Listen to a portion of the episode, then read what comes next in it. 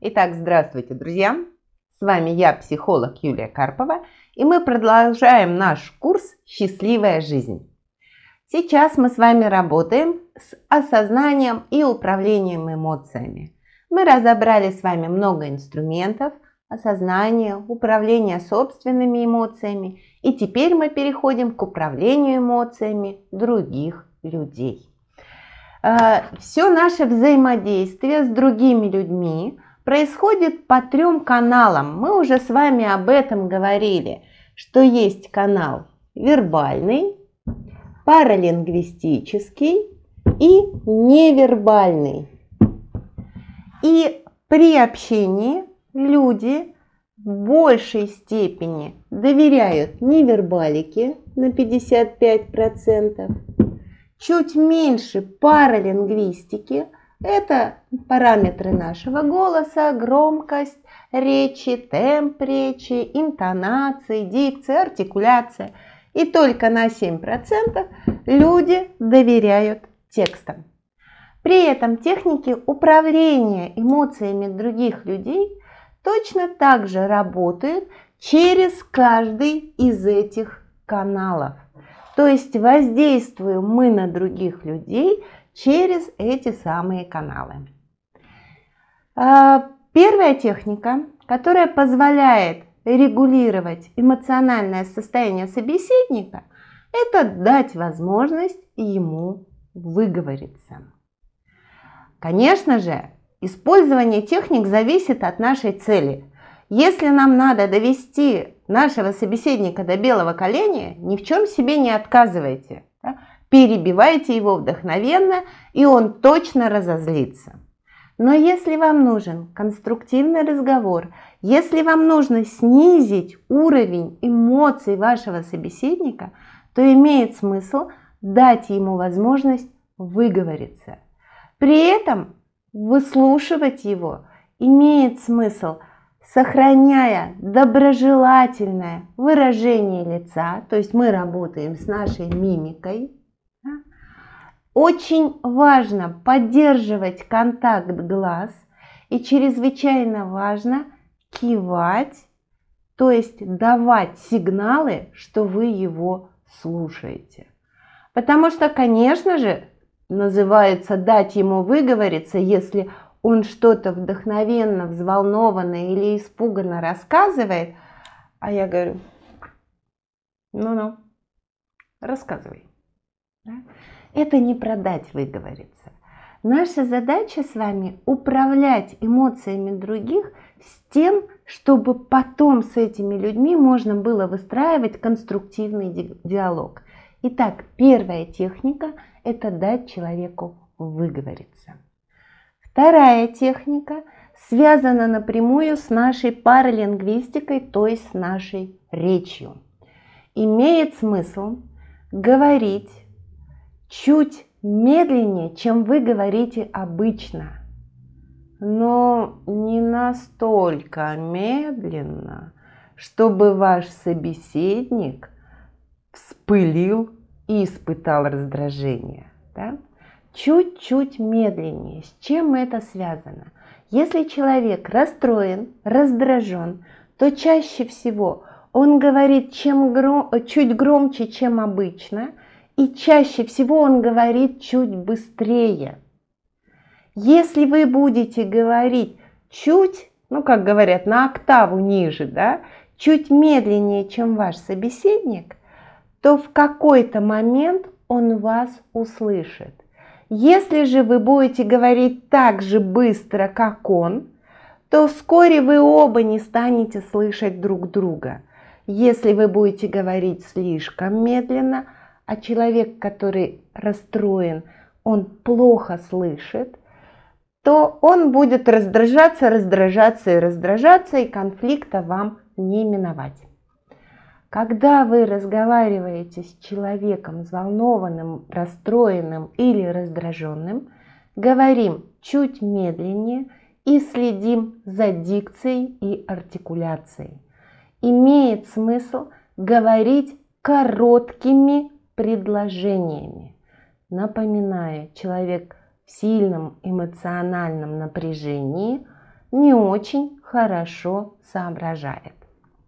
Вторая техника – это спокойный, уверенный темп речи. Третья техника тоже связана с невербаликой. Что это значит? Это значит, что в процессе сообщения важно соблюдать оптимальную дистанцию. Люди часто говорят, что такое оптимальное? Ну, есть некие статистические данные, что личностное пространство у нас 30 сантиметров, социальное пространство у нас, э, по-моему, метр, и публичное пространство это у нас 3 метра. При этом мы все особенные. У каждого из нас своя личностная зона. И для кинестетика она чуть меньше, для визуала она чуть больше. И надо на это ориентироваться. В процессе общения с человеком, который находится в сильном эмоциональном напряжении, конечно же, важно ориентироваться на собственный комфорт. И если вам некомфортно, то имеет смысл регулировать положение своего тела относительно собеседника. О себе заботимся, конечно же. При этом, друзья мои, если человек находится в агрессии или сильном страхе, значит ему плохо. А у вас цель вести с ним конструктивный диалог. Именно поэтому некоторое время стоит подстраиваться под его дистанцию.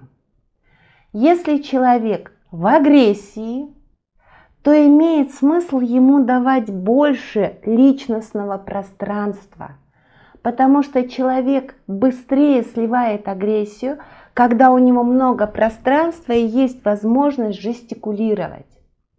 Если человек в тревоге, в страхе, то стоит чуть меньше делать дистанцию. И когда в агрессии трогать собеседника категорически нельзя руками, потому что даже самый спокойный человек в эмоциональном напряжении любое движение к нему воспринимает как угрозу. А поскольку думать ему особо нечем, то он может неосознанно ответить агрессивным жестом. Человека, находящегося в тревоге, страхе, в истерике, можно трогать даже в рамках делового взаимодействия.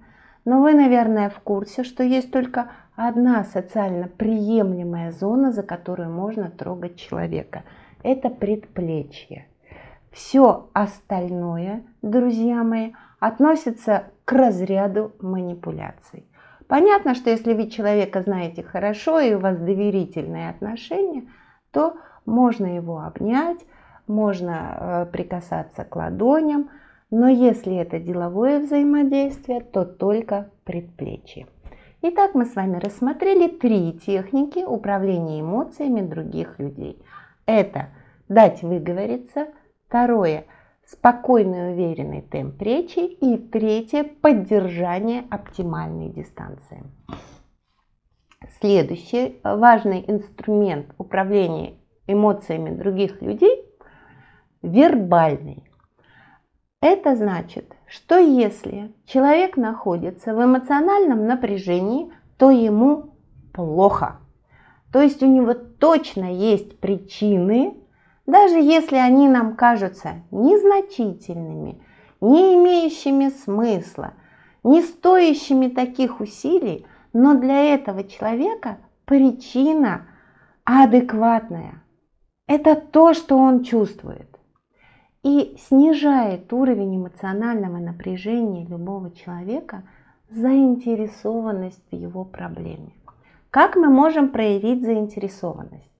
Конечно, мы можем задавать вопросы. Что случилось? Что конкретно случилось? Когда случилось? Как это произошло? Кто присутствовал?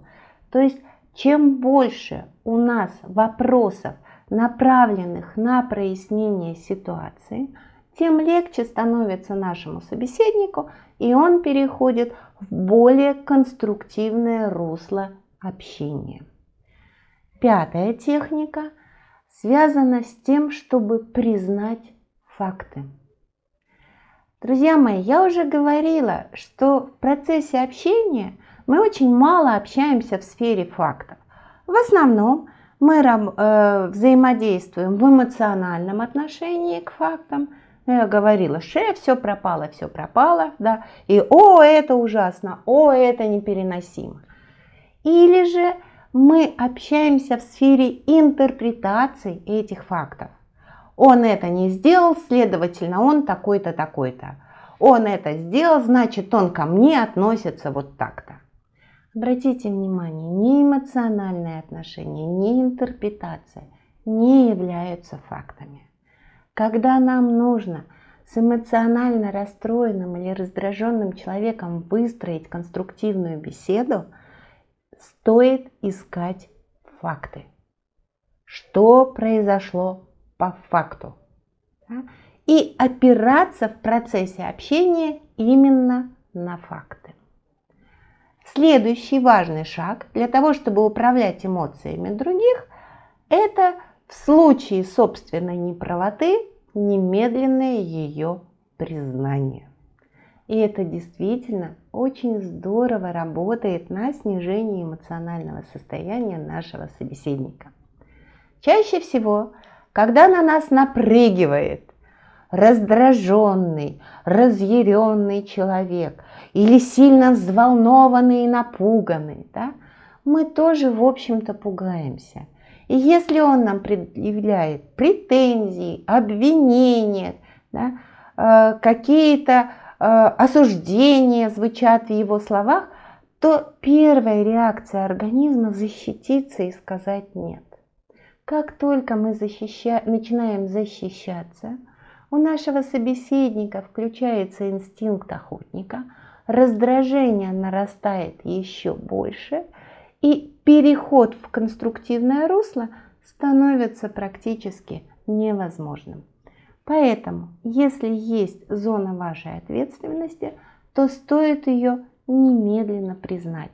Это существенно сократит и сделает более эффективным ваш разговор.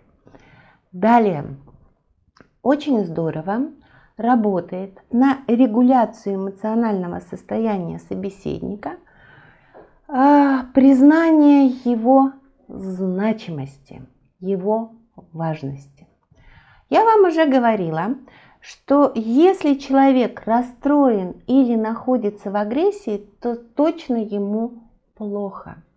И признание его значимости, комплимент – озвучивание его важности в вашем взаимодействии, как правило, существенно снижает уровень эмоционального напряжения. Ну, например, спасибо, что вы на это обратили внимание. Здорово, что вы это заметили. Мне очень важно, что вы об этом сказали. Простые, казалось бы, слова, которые в процессе напряженного эмоционального взаимодействия почему-то у нас выскакивает из головы. А в то же время это прямо действующий инструмент. Следующее, что здорово, работает э, для того, чтобы регулировать эмоциональное состояние, это так называемое подчеркивание значимости. Потому что когда человеку плохо, у него самая плохая плохость. И даже если окружающие, близкие, родные говорят, да брось ты расстраиваться, да это же ерунда, да не стоит этого, э, это таких э, эмоций и сил. Нам кажется, это моя плохость, она самая-самая плохая. И в данный момент обесценивать значимость переживания – это значит только повышать уровень напряжения. А вот если мы сообщаем своему партнеру, что мы с тобой одной крови, что мы с тобой оба человеки, что мы оба заинтересованы в решении этого вопроса, там, что мы оба родители, что мы оба, э, не знаю, профессионалы, да? то есть вот это объединение мы с тобой одной крови, тоже очень существенно влияет на снижение эмоционального напряжения в ситуации призна... претензий, обид или тревог. И еще важно, когда ваш собеседник чуть-чуть успокаивается, у него снижается уровень напряжения, имеет смысл предлагать конкретные выходы из ситуации, если они у вас есть. Что-то произошло, вы сначала пообщались со своим собеседником, помогли ему прийти к эмоциональному ровному фону, и после этого вы готовы к переговорам, и вы можете предложить конкретный выход из сложившейся ситуации. Итак, друзья мои, это здорово, что техники управления эмоциями других людей такие простые. Важно только о них помнить. Итак, первое – это дать возможность выговориться. Второе – это соблюдать дистанцию оптимальную. Третье – это спокойный, уверенный темп речи проявление интереса к проблеме, опираться на факты, подчеркивать значимость партнера, подчеркивать общность с партнером и э, предлагать конкретный выход. Итак, друзья мои, экспериментируйте, тренируйтесь на близких, тренируйтесь, как говорят, на кошках, экспериментируйте в своей деятельности со своими коллегами, партнерами, клиентами. Каждый из нас немножечко волшебник, и мы способны управлять не только своими эмоциями, но и эмоциями других людей. Текст, техник управления своими эмоциями вы можете посмотреть на сайте психологиярадости.рф. Пожалуйста, ставьте лайки, подписывайтесь и до скорой встречи. С вами была я, психолог Юлия Карпова.